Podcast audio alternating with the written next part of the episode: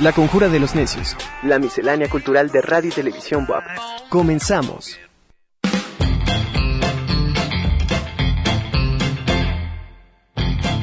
¿Qué tal? Muy buenas tardes. Estamos iniciando programa. Llegamos a nuestro programa del 28 de junio del 2021. Bienvenidos a la Conjura de los Necios. Los saluda Carlos Maceda. Si está comiendo, buen provecho. de verdad, para nosotros es un gusto poder compartir esta hora de, programación que hemos siempre hacemos con muchísimo gusto y, y, esperamos que pues usted también disfrute todo este material que vamos a compartir con usted. Y además de agradecer su compañía también agradezco a quien hace posible que lleguemos hasta su casa, trabajo, cualquier lugar donde nos esté acompañando a través de las diferentes plataformas que tiene nuestra universidad para estar en comunicación con, con ustedes. Ángel Cacheverel en la producción, hoy en los controles Néstor Vázquez de Radio WAP 96.9 de FM, Denzel Hernández y Arturo Uriza para el 18.1 de, de, televisión abierta, TV WAP, y también, por supuesto, en, en redes sociales, Alfredo Guerrero, también, por supuesto, eh, Jorge Vázquez en, la, en el máster. Ellos son parte de este equipo tan importante que hace que lleguemos a, hasta su casa, hasta su trabajo, en cualquier lugar donde nos siga. Pues bienvenidos, estamos iniciando semana con muchísimo gusto y le comento que el día de hoy tenemos, ya sabe, todos, eh, todos los programas, cuatro temas eh, principales, digamos que eh, bases. El primero y eh, el segundo, colaboraciones permanentes que tenemos primero con Alexis Helmer, que siempre nos platica de algún texto en latín que, que, está en algún lugar de Puebla y que nos da un contexto histórico y sobre todo la traducción para que sepamos qué es lo que está diciendo este pues este texto. Más tarde, eh, por supuesto, con Abraham Villavicencio tenemos la participación del Museo Franz Mayer, donde se nos está compartiendo algunos detalles de su acervo tan importante que tiene. En la segunda parte, los, los lunes tenemos con charlas con los cronistas. Hoy vamos a platicar con el profesor Gustavo Sánchez, él es cronista de Aguazotepec, ya está listo con todo este material que, que nos va a compartir y vamos a terminar con la cartelera eh, teatral que tenemos en Puebla, específicamente con nuestros amigos de Talavera Cabaret. Pues esta es la información general, vamos a los detalles de la misma. Iniciamos.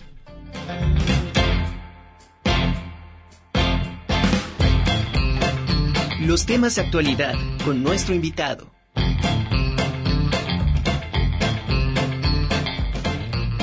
Pues como cada lunes iniciamos con nuestro queridísimo amigo Alexis Helmer, que en esta ocasión tiene listo un material cercano a nosotros, al edificio Carolino en particular. Alexis, ¿cómo estás? Muy buenas tardes.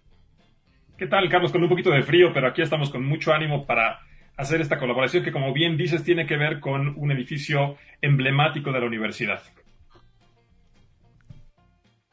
Pues me da un gusto platicar contigo y saber que pues tenemos listo este material. Coméntanos, por favor, de, de esta pintura.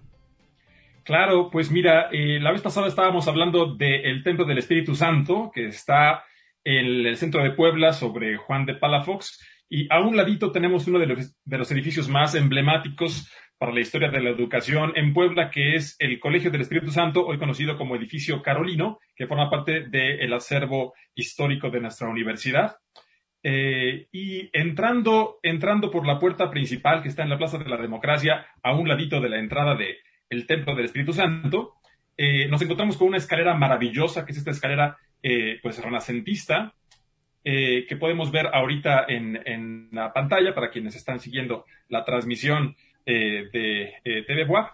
Y quienes hemos entrado a, a, este edificio seguramente nos hemos maravillado, pues no solo por la arquitectura espléndida sí. y la decoración, por supuesto, también, sino por esta gran pintura que se observa a, a la izquierda en esta, en esta fotografía eh, y que podemos ver también en, en estos eh, acercamientos. Te agradezco por las tomas que me compartiste.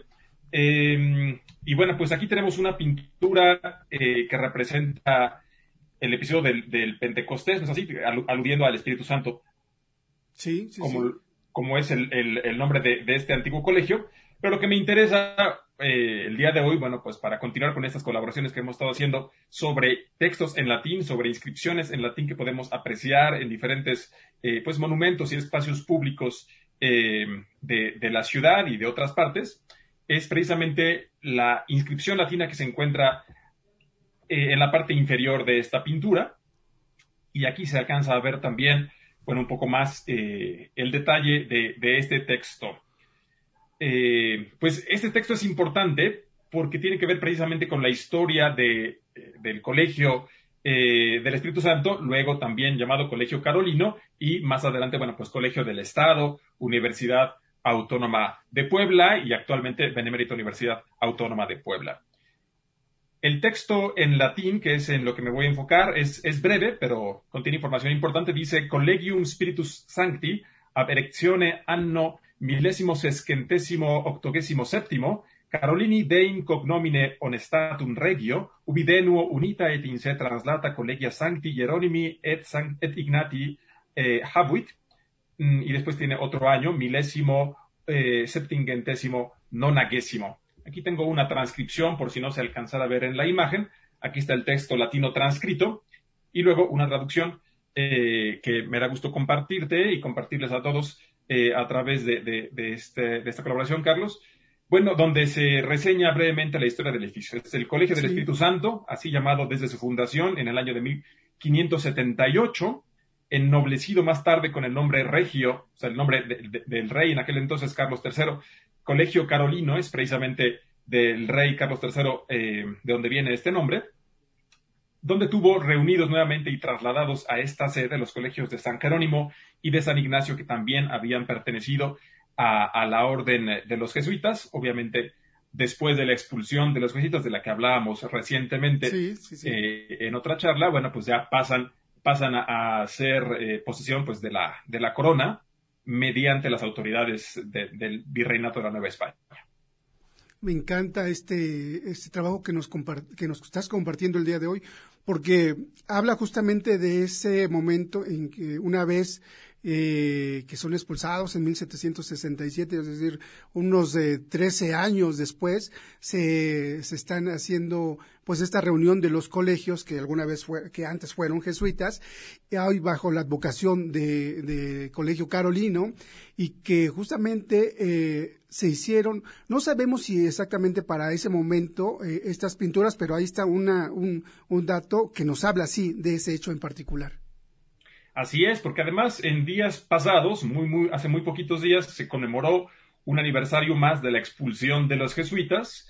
Eh, y bueno, pues siempre conviene recordar que la Universidad Autónoma de Puebla eh, pues tiene sus raíces precisamente en la labor educativa de los jesuitas aquí en Puebla. Obviamente, pues han pasado muchísimos, eh, muchísimos años y también muchísimos cambios en la vida pública pues de, de, Puebla y de México en general pero eh, es cierto que incluso el escudo de la universidad pues tiene el año de fundación de estos colegios eh, de los jesuitas, ¿no? Así es, justamente eh, que da inicio a toda esta trayectoria que podríamos resumir en este inmueble como un, una parte de la historia de la educación en Puebla y que además ahora afortunadamente está sufriendo una transformación importante el edificio Carolino para que pueda ser usado y disfrutado por la comunidad universitaria y en general por el público eh, eh, poblano y visitantes. Eh, pues ya tendremos pronto noticias también al respecto, ¿no? Sí, ya en unos meses ya estaremos platicando de este tema en particular y, fíjate que algo también que, es importante comentar, que en algún momento se pensó que esta pintura y la que está enfrente, que que de entrada no podemos ver porque tenemos que hacerlo una vez que subimos las escaleras y queda a nuestra espalda, es decir, hace espejo con esta pintura que, estamos viendo. También se pensaba que esa pintura era de Caro, sin embargo, más adelante se, con una restauración, pues se dio cuenta que, que no era parte del mismo autor. Sin embargo, pues son contemporáneas y sí podemos decir que se hicieron, se colocaron en el contexto de esta erección del Colegio Carolino. Así es, y, las transformaciones eh, pues de este edificio y de sus diferentes usos, ¿no? Fue también eh, edificio de rectoría durante una buena parte del de, siglo pasado y de este siglo incluso. Bueno, pues ahora una nueva transformación dentro de la larga historia de este edificio eh, seguramente traerá beneficios para, para todos los usuarios. Claro, y además, como bien comentas, mi estimado Alexis, tenemos la oportunidad de que va a ser abierto al público. Eh, digamos que de alguna forma siempre estuvo abierto, pero eh, básicamente era eh, el personal de la universidad, algunos jóvenes que, que, tenían que hacer algunas actividades administrativas. Digamos que era más controlado el acceso, hoy va a ser más abierto y todo el público va a tener la oportunidad de recorrer estos corredores, estos pasillos, de ver justamente estas magníficas pinturas de un tamaño impresionante uh -huh. y poder tener una idea de cómo era la vida estudiantil de, de los jesuitas y, de, por supuesto, de otros momentos como Universidad del Colegio del Estado, Universidad de Puebla, eh, Autónoma de Puebla y, por supuesto, la Benemérita Universidad Autónoma de Puebla. Claro que sí, pues de momento no los podemos invitar a que lo visiten porque está todavía en, obras y además, bueno, seguimos en contingencia, así que hay que cuidarnos, pero ya pronto seguramente estaremos invitando a todos a que visiten esta nueva etapa del edificio Carolina. Así es, ya, ya en, en unos meses, seguramente por lo pronto, muy agradecidos con todo este material. Eh, y, y, por supuesto que estén al pendiente porque ya, ya estamos pensando, ya tienes listos por ahí los temas subsecuentes y siempre muy, muy agradecidos y reiterar la invitación Alexis eh, de que la gente que si ha visto algún texto, alguna inscripción en latín, pues que nos los haga llegar para que podamos, eh, para que tú los puedas traducir y lo podamos dialogar aquí en el programa. Con mucho gusto, hay que abrir bien los ojos y bueno, pues si tenemos una cámara a la mano en el teléfono, nada más capturar la, la frase latina que les llame la atención y con todo gusto estaremos compartiendo su traducción en estas colaboraciones. Ya tengo pensadas algunas porque la verdad es que están en todas partes, algunas sí. un poco más escondidas que otras, pero con un poquito de atención las localizamos y podemos seguramente eh, pues platicar sobre ellas. Claro, Alexis, y para cerrar esta participación que, que, agradezco muchísimo, recuérdanos por favor tus redes sociales para que también la gente a través de estas mismas te pueda hacer algún comentario, te pueda hacer llegar algún comentario o sugerencia de, de pues de tema. Sí, con mucho gusto me encuentran eh, en las redes sociales como Alexis Helmer, el apellido es con H al principio y doble L, Helmer. Eh, y también tenemos un grupo eh, en Facebook donde la gente puede consultar dudas sobre el latín, no necesariamente inscripciones, sino en general sobre la lengua latina, que se llama Aprender Latín en Latín. Y es un grupo que pues reúne a mucha gente interesada en esta lengua eh, maravillosa y tan importante para la cultura. Excelente. Pues muchas gracias por la colaboración. Te mando un abrazo. Excelente tarde de lunes. Abrazo hasta allá, Carlos. Hasta luego. Hasta luego. Pues en otro orden de ideas, hoy estamos celebrando el Día eh, Mundial del, del, Árbol, si no me equivoco, y fíjese que Wendy Herrera preparó este material que está listo para que lo veamos. Vamos, a, vamos con esta nota.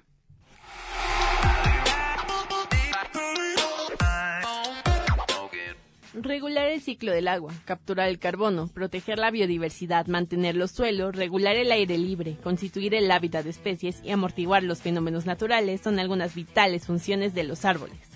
Los árboles son totalmente importantes y necesarios en nuestro ecosistema. Un árbol en un año inhala un promedio de 12 kilogramos de dióxido de carbono y exhala oxígeno suficiente para una familia de cuatro personas una hectárea de árboles puede absorber hasta 6 toneladas de dióxido de carbono al año. Sin embargo, la tala desmedida, las alteraciones climáticas y la contaminación de suelos dañan el medio ambiente y evitan que se aprovechen los beneficios de estas plantas. Para concientizar sobre la importancia y preservación de estos ejemplares, además de promover la reforestación, el 28 de junio se conmemora el Día Mundial del Árbol. Cuidemos a los pulmones del planeta. Para TV y Radio informó Wendy Herrera.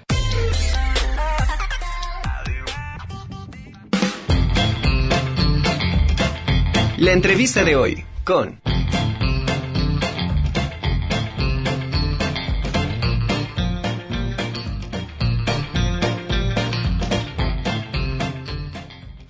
Pues eh, muy interesante, por favor, eh, hay que cuidar estos árboles.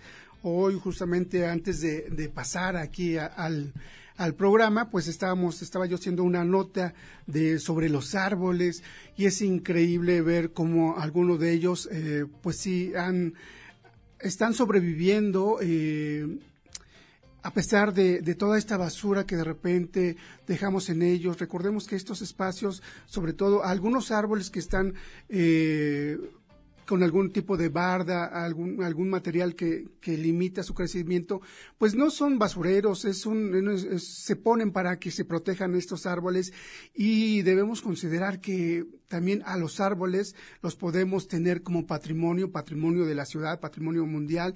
Y, y pues en la ciudad hay muchísimos árboles que habrá que contar historias y replantearnos cuál es su función. Como bien dice Wendy en su nota, hay que cuidar a los pulmones del planeta.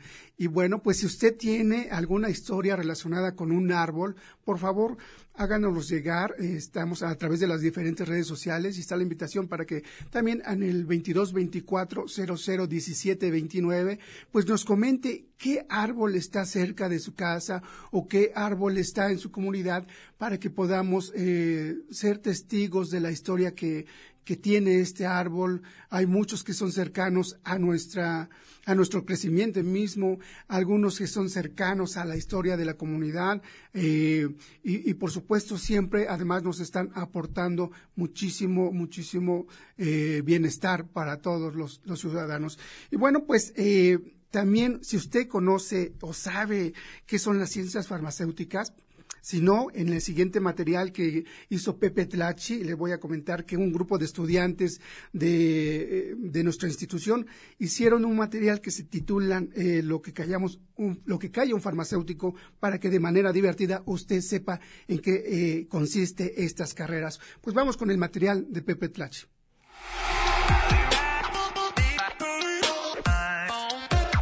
Las ciencias farmacéuticas son un área muy importante y bastante interesante.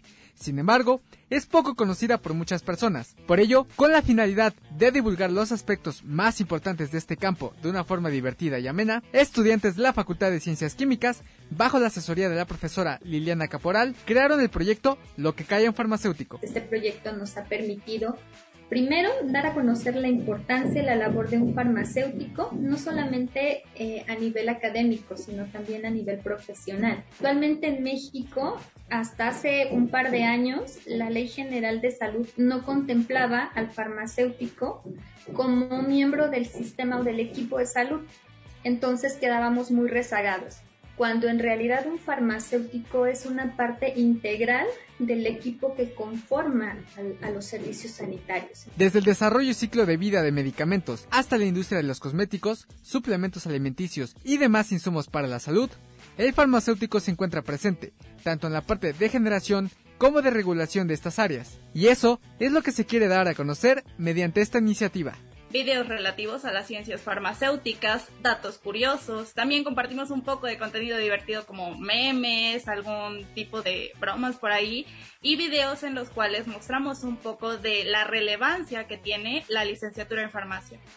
Este proyecto se lanzó el 18 de marzo en las principales redes sociales y a tres meses de haber comenzado ya cuentan con más de 5.500 seguidores en Facebook, además de que su contenido se ha visto no solo en Puebla y México, sino también en otros países. Estamos viendo quiénes son quienes comparten nuestras publicaciones y no solamente son mismos compañeros de la universidad, sino que incluso personas de otros países o incluso otros estados acá hablando de México, pues han compartido el contenido. Datos curiosos sobre temas científicos, secciones sobre mito o realidad, infografías, así como conferencias y partidas por expertos nacionales e internacionales, son parte del contenido que conforma este proyecto. Pues hemos tenido invitados tanto de, otros países como eh, de otras licenciaturas que ayudan a, que estos temas eh, que han sido pedidos mucho, este, pues se puedan divulgar a, al público.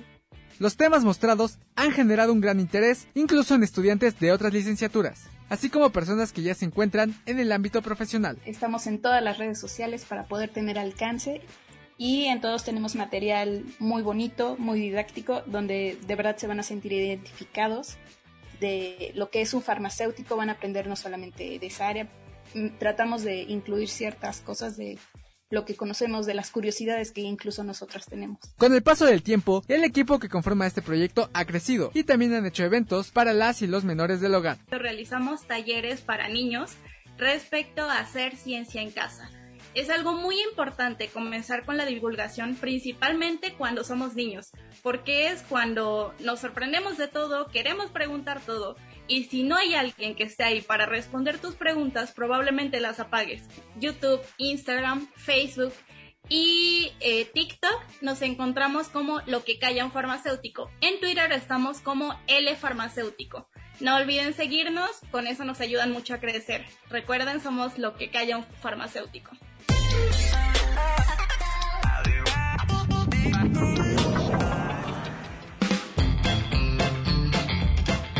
La entrevista de hoy con...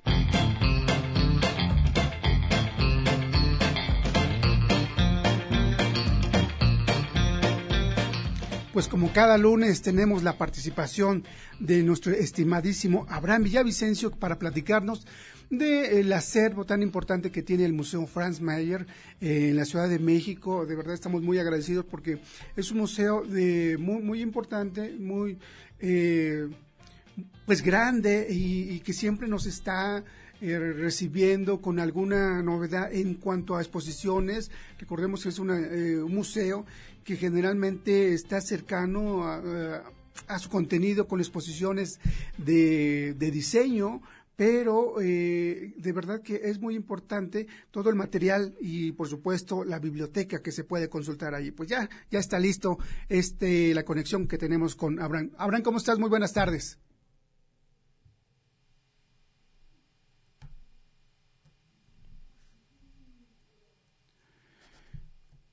Hola, hola, ¿qué tal? Buenas tardes, ¿cómo están? Muy, muy bien, contento de poder platicar contigo, Abraham, eh, siempre con ganas de saber más de lo que el Museo Franz Mayer nos ofrece.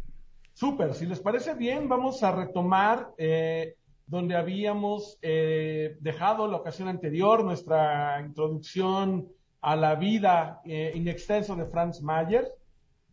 Y si me permiten compartir pantalla, podemos seguir de momento viendo el video Estamos listos. Me gustaría hablarles de una de las obras eh, maestras del museo eh, que seguramente será de su interés. Estamos listos, mi estimado Abraham. Listísimo, vamos con el video.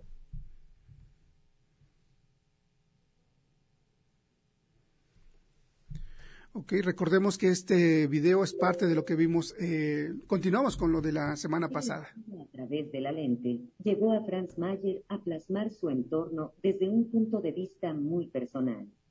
En los años 40, se despidió de la cámara, ya que, según sus palabras, para tomar fotografías es necesario viajar por todo el país, preferiblemente a pie, y esto ya no lo hago tuvo el gusto de recorrer zonas arqueológicas, como es el caso de Xochicalco, Morelos, donde no solo captó vistas del monumento, sino también excelentes detalles del mismo. Su espíritu fotográfico y su sentido estético lo llevaron a buscar el mejor encuadre, ya fuera de un conjunto religioso a través de una ventana, haciendo un juego entre la luz y la sombra, o realizando diferentes tomas del mismo espacio, como es el caso de este mercado, donde con un crayón amarillo marcó en sus fotos ya impresas la vista más atractiva. Lo mismo sucede en la fotografía del anciano, donde retratándolo en su actividad diaria, concluyó que la mejor imagen es un acercamiento de éste sentado en el piso de tierra con su gabán y su sombrero. O la del personaje que reza devotamente en la iglesia, toma en la cual Franz Mayer trató de decidir qué encuadre era el óptimo, el vertical o el horizontal. Muchos detalles los pudo ver con mayor claridad en las fotos impresas, donde la intención inicial perdió importancia. El crayón amarillo en los paisajes muestra el propósito de hacer un énfasis, ya sea en las actividades de los personajes retratados o en algún elemento que se puede resaltar del todo. Es el caso de la casita de adobe. La armonía entre lo que se podía ver delante o detrás en una imagen fotográfica también llamó su atención, como es el caso del agave en primer plano y la iglesia en segundo. El paisaje mexicano impresionó tanto a Franz Mayer como a muchos de los extranjeros que llegaron al país. Así, se convirtió en una imagen recurrente en sus fotografías, ya fuera de los monasterios novohispanos cercanos a la Ciudad de México, bellas poblaciones como Tasco y Cuernavaca, o los agaves con las fábricas al fondo. En un contexto más urbano o rural, las imágenes son tan elocuentes que Jude Reed, fotógrafo y amigo de Heath Steele, presidente de la compañía metalúrgica Peñoles S.A. y compañía minera de Peñoles S.A., consideró a Franz Mayer como un verdadero fotógrafo experto, ya fuera la naturaleza, los edificios o los personajes con quienes se encontró. Logró realizar magníficas tomas jugando con los reflejos en el agua. Del mismo modo, enmarcó los espacios, desde los paisajes hasta los detalles dentro de las construcciones. El Iztaccíhuatl, una iglesia y una cruz atrial, son ejemplos de este juego de entresitios. La luz, la sombra, la perspectiva y las proporciones son algunos de los elementos palpables dentro de las fotografías de Franz Mayer realizadas con la arquitectura, en muchos casos religiosa, y sus interiores. La naturaleza, la cual le apasionó, la plasmó no solo en sus detalles más pequeños, como una mariposa en una flor, sino también en lo magnífico de su contexto, como los volcanes que rodean el Valle de México, mostrando sus fumarolas y su comunicación con los agaves. Los mercados, lugares vivos llenos de artesanías, piezas de barro, sombreros, canastos, sillas y los personajes que las fabrican, las venden o las transportan, fue otro de los temas que ocupó la lente de Franz Mayer. Supo observar a los mexicanos en su actividad cotidiana, como esta anciana, que en el río llena su cántaro de agua y con él en los hombros se dirige posiblemente a su hogar. O el anciano, al cual le pide que se quite el sombrero o cambie de posición. O el niño que frente a un grupo de cactus carga un cántaro sobre uno de sus pequeños hombros. Aunque una gran parte de la obra fotográfica de Franz Mayer está dedicada a México, también realizó muchas tomas en los países que visitó. Entre los temas captados por su lente están las barcas, ya sea en el río Nilo en Egipto o en el lago Titicaca en Bolivia. Al igual que en México, enmarcó el paisaje urbano, como es el caso de Cusco, Lima y Arequipa en Perú. Vistas realizadas desde los campanarios, haciendo juego de sombras con las campanas. Este juego con sombras, pero utilizando la naturaleza, y buscando el mejor encuadre se ejemplifica en esta serie fotográfica de la ciudad de Santiago de Chile, vista a través de la vegetación. Incluso en una de las fotos se alcanza a ver la sombra de un personaje. Los claustros de los conventos sudamericanos le proporcionaron, además de la luz y la sombra, un elemento adicional, la perspectiva. Observó a los mexicanos, pero también a los habitantes de Egipto, Israel, Perú, Bolivia, entre otros. Abraham, pues interesante este material que nos estás compartiendo. ¿Qué te eh, parece, Carlos, la faceta fotográfica? Me, parece increíble y bueno, vamos a, vamos a dejar pendiente lo de la obra que obra maestra del, del museo, pero para ir cerrando esta participación me encanta y este este comentario que hace en torno a que hay que para hacer fotografía hay que recorrer el país y vemos la, la imagen los que hemos tenido la oportunidad de, de ir a algunos de estos espacios que vimos en las fotografías te das cuenta cómo, eh, a pesar de las dificultades, hicieron fotografía. Hoy con, pues ya se hicieron carreteras, ya se hicieron instalaciones museísticas. Aún es complicado ir a esos lugares, ¿no? Subir las pirámides. Entonces, en este tiempo en que se hicieron estos recorridos, por supuesto, también Francisco de la Maza, Manuel Toussaint, pues increíble. Y de ahí el reconocimiento de poder llegar a estos lugares y sobre todo hacer excelente fotografía. Pues Increíble este material que nos compartiste el día de hoy, mi estimado Abraham. Muchísimas gracias. encantado y los espero. Les quería comentar el próximo miércoles a través del canal de YouTube del Centro de Estudios de Historia de México de la Fundación Carlos Slim. Voy a platicar del biombo de las artes liberales y los cuatro elementos, obra que les quería adelantar un poquito el día de hoy, pero eh, esta charla es abierta Así es que si están interesados en conocer de esta pieza, a reserva de que platiquemos de ella el próximo lunes, pues los esperamos a las 12 este miércoles en el canal del Centro de Estudios de Historia de México, Fundación Carlos Slim. Te vamos a acompañar, mi estimado Abraham. Muchísimas gracias, un abrazo y, por supuesto, todo un éxito en esta charla. Muchísimas gracias. Un abrazo. Estamos en la conjura de los necios, vamos a un corte, regresamos. La historia de los cronistas.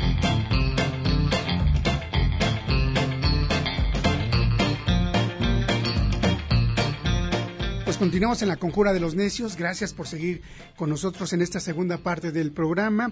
Y como cada lunes tenemos la participación de los cronistas del estado de Puebla, en esta ocasión nos vamos a trasladar hasta Aguazotepec, donde el profesor Gustavo Sánchez Nava ya está listo para comentarnos de eh, algunas historias y personajes, sobre todo de esta comunidad. Ya lo tenemos en línea y estamos, estamos listos. Profesor, ¿cómo está? Muy buenas tardes. Profesor Gustavo. Bueno, le comento que hoy vamos a platicar de estos personajes que de repente eh, desconocemos o que no les damos la suficiente importancia. En esta ocasión vamos a platicar de, de, algunas personas que tuvieron que ver con la construcción de algunas escuelas, con estas personas que ayudaron a, a, nacer a muchas eh, personas de la comunidad. Me refiero a las eh, pues a las parteras que, que crecen en, en, estas comunidades, que se desarrollan en estas comunidades y que trascienden a través de generaciones con esta información que comparten de madre a hija y de hija a sus también hijas. La verdad es que es increíble este material y esta tradición que tienen las, en las comunidades y es importante reconocer este trabajo, eh, labor importante que tiene que ver con eh, los eh, usos y costumbres de las comunidades, pero que también son reconocidos más allá. Eh, recordemos que la medicina tradicional tiene también su relevancia y que, bueno, pues incluso en algunos lugares se han establecido hospitales con medicina tradicional y, y dándoles a conocer todo este esta forma de cómo se relacionan eh, pues con las demás mujeres, en este caso de la comunidad, cómo las consultan, cómo las apoyan para que vengan, eh, como dirían, traigan a luz a un nuevo ser. Y bueno, pues en esta comunidad hay un personaje muy, muy importante que durante muchísimos años ha ayudado a muchas mujeres en esta, en su labor de parto y que bueno, pues eh, se agradece la comunidad. Hoy el profesor Gustavo Sánchez está trayéndonos a la mesa ese personaje y también el de otros que creo que debemos valorar cada uno de estos personajes en nuestra comunidades, los profesores, los médicos, todos aquellos que, que nos aportan. Profesor, ya lo, ya lo estoy escuchando. ¿Me, ¿Me escucha? ¿Cómo está? Buenas tardes. Hola, Carlos, muy buenas tardes. Pues aquí, desde el lugar de la, del lugar de las encinas viejas, Aguazotepec, Puebla. Qué rico. Agradeciéndole a la Benemérita Universidad Autónoma de Puebla esta oportunidad que nos brinda, el que ustedes nos abran las puertas de esa digna institución que nos representa a nivel estatal. Y como lo comentaba hace un momento, pues muy importante reconocer la labor de estas personas que a pesar de, sus años, a pesar del tiempo que ha transcurrido, pues no dejan de ser este íconos en nuestra comunidad. Precisamente lo que tú comentabas, Carlos, perdón por la hablarte de Por favor, profesor, hay, hay confianza, hay confianza. Muchas gracias, Carlos. Es nuestro primer personaje hablar de la señora Rebeca Castro Ibarra. es una persona que tiene 87 años de edad, por ahí te mandé unas fotos. Sí, sí, sí. 87 años de edad. Eh, y ella es partera rural voluntaria. Ella vive en la comunidad de la estación, Aguazotepec, Puebla. Eh, me voy a ir un poquitito así de rápido. Eh, la comunidad de la estación es el último punto donde pasaba el tren que salía en sus orígenes de la comunidad de Guasotepec. Y ahí, de ahí era el último punto de parada hacia, hacia la Ciudad de México. Este punto, último punto de referencia, pues es ahí donde vive esta señora. A sus 87 años de edad, aún practica la medicina tradicional, tés, hierbas, todo este tipo de cosas. Y aquí lo interesante es que esta persona no cobra un solo centavo, no cobra un solo centavo, desgraciadamente, a veces la autoridad o de quien sea, este, se olvida un poquitito de ellos. Lo único que ella cuenta es tener eh, un reconocimiento por un expresidente de la República Mexicana, que es pues la satisfacción más grande de ella. Y, y por ahí te voy a mandar el documento que avala ese reconocimiento. De ahí pues no tiene más. Obviamente el reconocimiento por el Instituto Mexicano del Seguro Social, que es lo que ella tiene para poder ejercer, porque tú sabes que para poder ejercer ya ahorita cualquier situación con relación a la salud, bueno, pues deben de tener un documento que les, que les avale. Así es. Entonces, este, ahorita, pues es con ella con lo que se respalda, con esos documentos del, del IMSS y ese reconocimiento que tiene por parte de ese expresidente de la República Mexicana. De ahí, bueno, pues ya no, no tiene más, no tiene más y lo poquito que la gente le puede aportar, le puede aportar hacia, hacia sus conocimientos empíricos y bueno, a través de, de que le ha dado el tiempo. Claro. Así es, Carlos. No, pues la, la, verdad es que también se agradece muchísimo que usted como cronista, tú como cronista, eh, pues consideres y nos traigas a la mesa eh, eh, pues que la gente conozca más de, los personajes que tenemos y creo que es una forma también de reconocer su trabajo y ojalá mucha gente que, que nos escucha o la gente que nos está viendo pues también se acerque y valore el trabajo de, de estas parteras tradicionales que tenemos a lo largo y ancho de nuestro país y hoy en particular que estamos hablando de Aguazotepet allá en la, en la sierra, en la Sierra Norte. ¿Qué otro personaje tenemos, estimado profesor? Bueno, aquí es muy importante hablar, como hace un rato lo, lo comentaba, de personajes. El hablar de, en este caso, de la comunidad de Laguna Seca, Guasatepec, Puebla, que está ubicada esta población hacia la zona oriente, una de las comunidades de mayor importancia por su núcleo poblacional. Quiero que comentemos de la señora Yolanda Carmona Amador. La señora Yolanda Carmona Amador, ¿quién fue? Ella fue fundadora y gestora de la escuela telesecundaria Carmen Cerdán. Ella a sus 78 años de edad, pues todavía la vemos corriendo por gestionar cada día más obras para su, para su comunidad y sobre todo en el ámbito educativo. Ella incursionó mucho en la fundación de la escuela telesecundaria, fue gestora también de obra en la escuela primaria Cristóbal Colón. Ella, juntamente con su hermana, ya en paz descanse, la señora María de los Ángeles Carmona Amador, junto con el señor Gavino Lozana, Lozada, perdón, fue el primer presidente de la mesa directiva, de la mesa directiva de ese comité de padres de familia. Y bueno, siempre existe, como en tantas comunidades, gente que le, les ha preocupado y les preocupó la educación del señor León Oliver Carmona. Él fue un gestor voluntario. Sí, sí, sí. Él fue este gestor voluntario, pues obviamente no tenía hijos todavía en edad escolar para estar en esa institución educativa.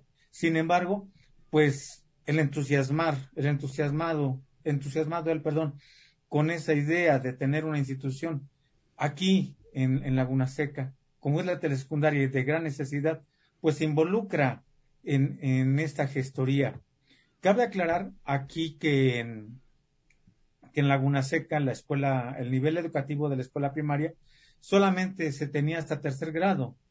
De ahí los niños, los niños iban a terminar su formación primaria eh, a la comunidad de San Antonio Buenavista uh -huh. y o a, este, a Nana Camila.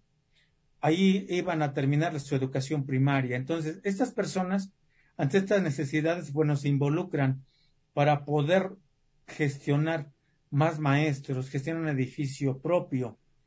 Así es como se da. Parte de estos fundadores. La señora, la señora Yolanda aún conserva, aún conserva en sus, en sus archivos una libreta de anotaciones de quienes colaboraron, pues para, para la construcción de este edificio escolar. Por ahí te voy a mandar unas fotografías de este material inédito. Nadie lo tiene, ella es la única que lo tiene y por ahí te voy a hacer llegar estos soportes para que en su momento pues tú los tengas y se haga un poquito más válida esta, esta información. Y podamos compartirlo con muchísimo gusto.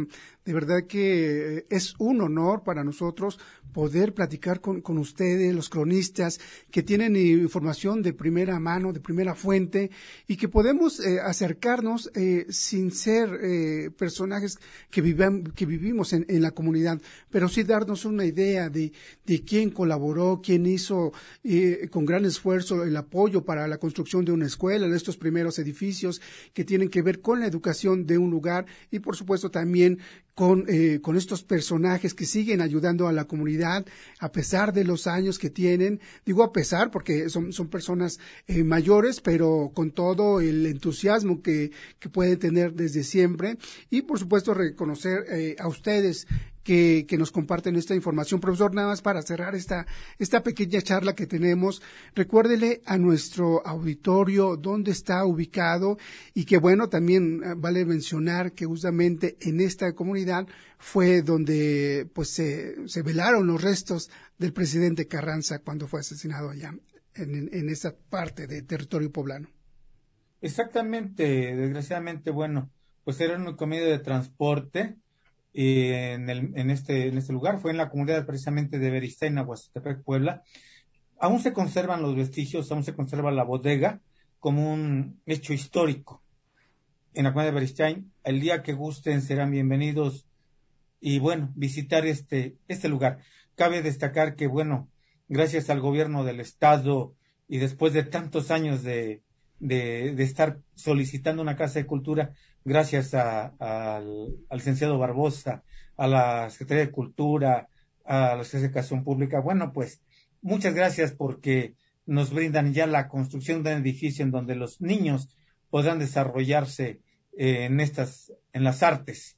Pero sobre todo vuelvo a repetirles, los invitamos a conocer Beristain, Beristain con ese lugar icónico. Perfecto. Ya nada más como último, eh, hacer remembranza del profesor Gabriel Cano Becerra, quien fue el gestor total y si no hubiera sido por él, no se hubiese logrado las Pues con esto, con esta información nos quedamos, profesor. Muchísimas gracias, nuestro reconocimiento y un saludo hasta Guasotepec. Muchísimas gracias, profesor. Hasta luego. Buena tarde. Agradezco tu atención. Buena tarde. Los temas de actualidad con nuestro invitado.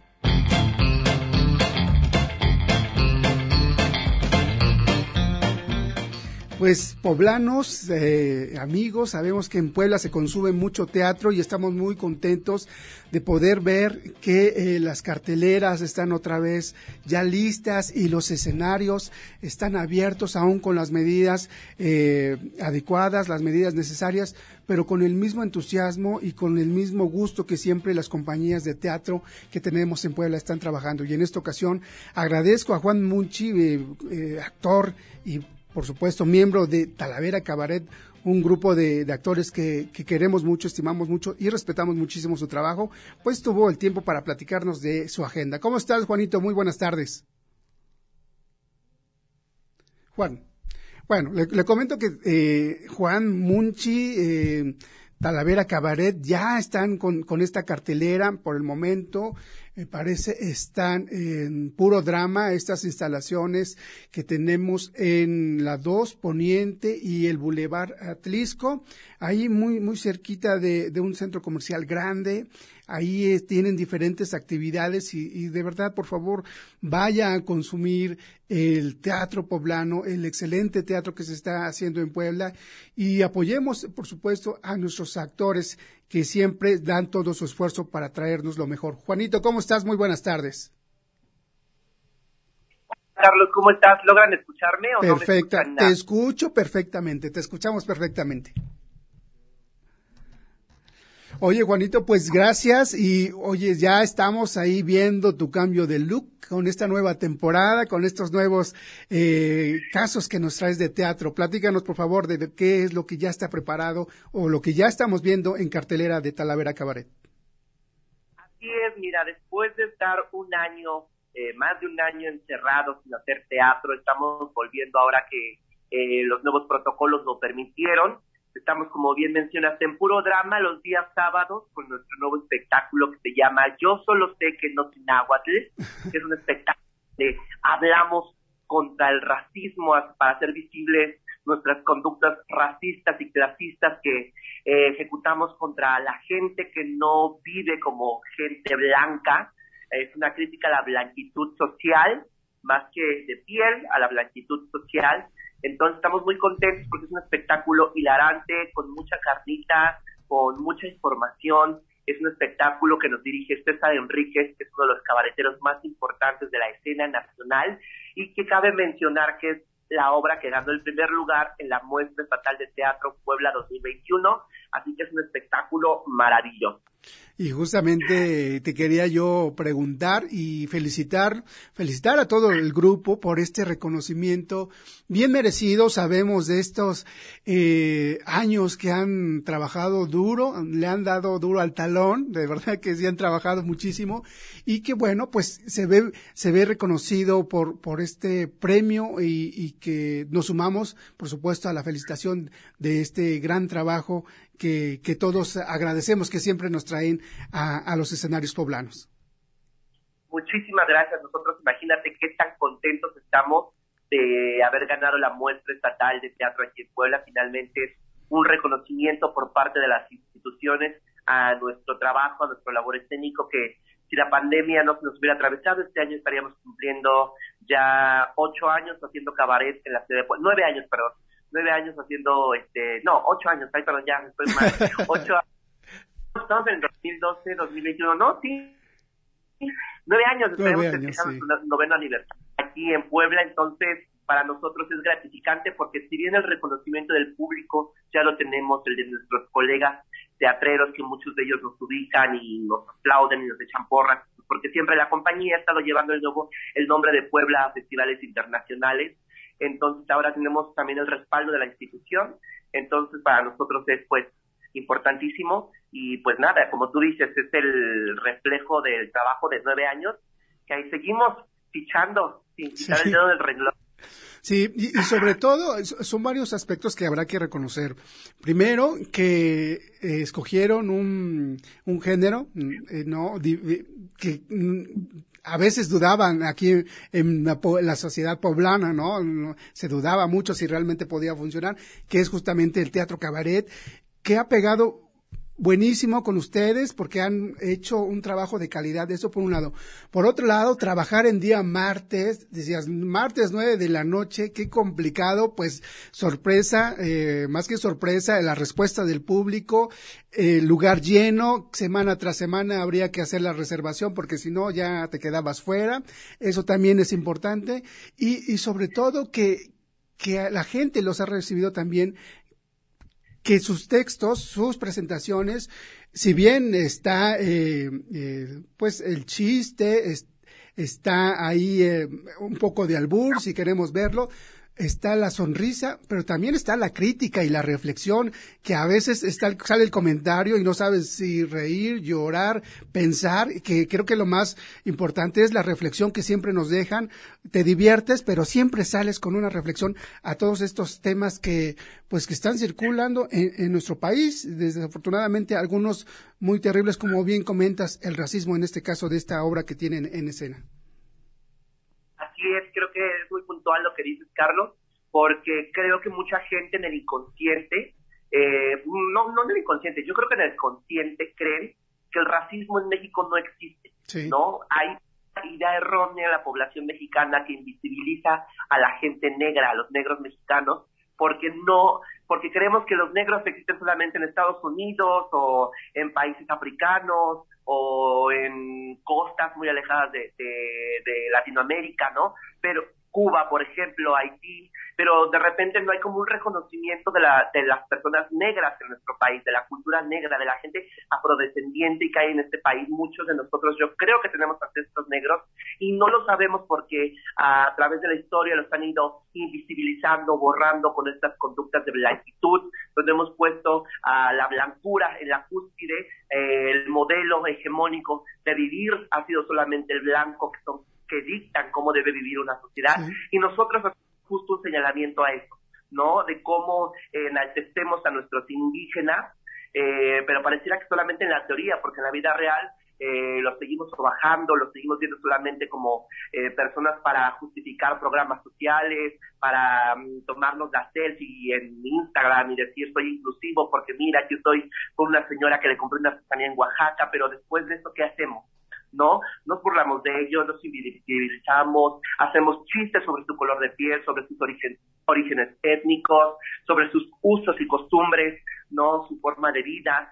Y creo que eso es bien importante enunciar que violentamos mucho sin darnos cuenta a estas sociedades que han sido históricamente marginadas, ¿no? Entonces, como bien dices, hay un, siempre nuestros espectáculos son muy de humor, de crítica, y al final hay una reflexión. Creo que este espectáculo lo que busca dejar en el espectador es que, mm, lo dice el personaje de Rubén Reina al final, a la café se le respeta, ¿no? A la persona de color café, a la persona de color negro se le tiene que respetar y se le tiene que dejar de invisibilizar y le tenemos que aprender a dar el lugar que merece, no solamente en la historia, sino en el presente y en el futuro de este país, porque es parte importante del tejido social. Claro, de, de hecho, fíjate que comentas aspectos bien importantes. Primero, eh, entender que si bien eh, eh, eh la comunidad afromexicana o los negros que llegaron a, a, México en particular, llegaron en el siglo XVI como esclavos y que hasta este, el año pasado, fueron reconocidos como, como, como una raza, ¿no? Como una, eh, como una comunidad y aparecen ya en los censos. Si tú te eh, eh, querías decir yo pertenezco a la raza negra, ahí, pero es hasta, el, eh, hasta este censo. La verdad es que es increíble cómo hasta apenas se puede reconocer a, a esta comunidad también como parte de, la, de los mexicanos. Eso por un lado. Y, y por otro lado, pues eh, entender que también nuestro país, aunque en la teoría se dice un país multilingüística, con una cultura multilingüística, eh, generalmente eh, trabajamos las cuestiones en español, un idioma que si bien eh, la mayoría de los mexicanos hablamos, no debemos dejar a un lado que existen muchísimas, muchísimos idiomas dentro de nuestro país. Y qué bueno que ustedes hacen esta reflexión en este, en esta obra, en esta, eh, pues en este trabajo, bien dirigidos, bien actuados y por supuesto siempre con el mejor humor, pero con toda una reflexión. Por favor, Juanito, recuérdanos, recuérdanos dónde estamos, la dirección, los horarios y por supuesto el número para que la gente haga su reservación. Sí, es una breve temporada de este espectáculo. Eh, de hecho, iban a ser solamente los sábados de junio, pero nos extendemos los sábados de julio. ¡Qué maravilla! Son en puro drama, Dos Poniente 2908, aquí en la Colonia Amor en Puebla, un espacio teatral que se mantiene en resistencia a pesar de la pandemia. Estamos laborando al 50% de la capacidad del teatro, así que si gustan adquirir sus boletos, porque no hay reservaciones solamente con boleto en mano o boleto ya pagado, lo pueden hacer a través de nuestras redes sociales. Estamos en Facebook, Twitter, Instagram, arroba Talavera Cabaret y a los teléfonos 22 13 28 10 11 para que ahí nos puedan comprar sus boletos. Solamente caben 43 personas por función y los vamos a recibir muy contentos, muy gustosos de que vengan a cabaretear con nosotros, con la sana distancia, con los protocolos de seguridad necesarios y conscientes de que el teatro, el arte es algo que no podemos olvidar en esta pandemia, así que también tenemos que reactivar estos espacios culturales, no dejar que cierren, no dejar es. que mueran y seguir apoyando a todos los artistas poblanos, poblanas, poblanes que podamos asistiendo al teatro, yendo a cualquier manifestación cultural que vean ahorita en cartelera, por favor, es importante que la consuman Claro que sí. y que vayan para allá. Perfecto, Juanito, pues les mandamos un abrazo, todo nuestro cariño y por supuesto seguimos su cartelera. Excelente tarde, un abrazo. Muchas gracias, Carlos. Bye. Pues es así como llegamos al final del programa. Muchísimas gracias por habernos acompañado. Angélica Chevalier en la producción, Néstor Vázquez del Hernández, Arturo Uriza, Edgar Vázquez y por supuesto Alfredo Guerrero, parte de nuestro equipo. Soy Carlos Maceda. Nos vemos. Hasta la próxima.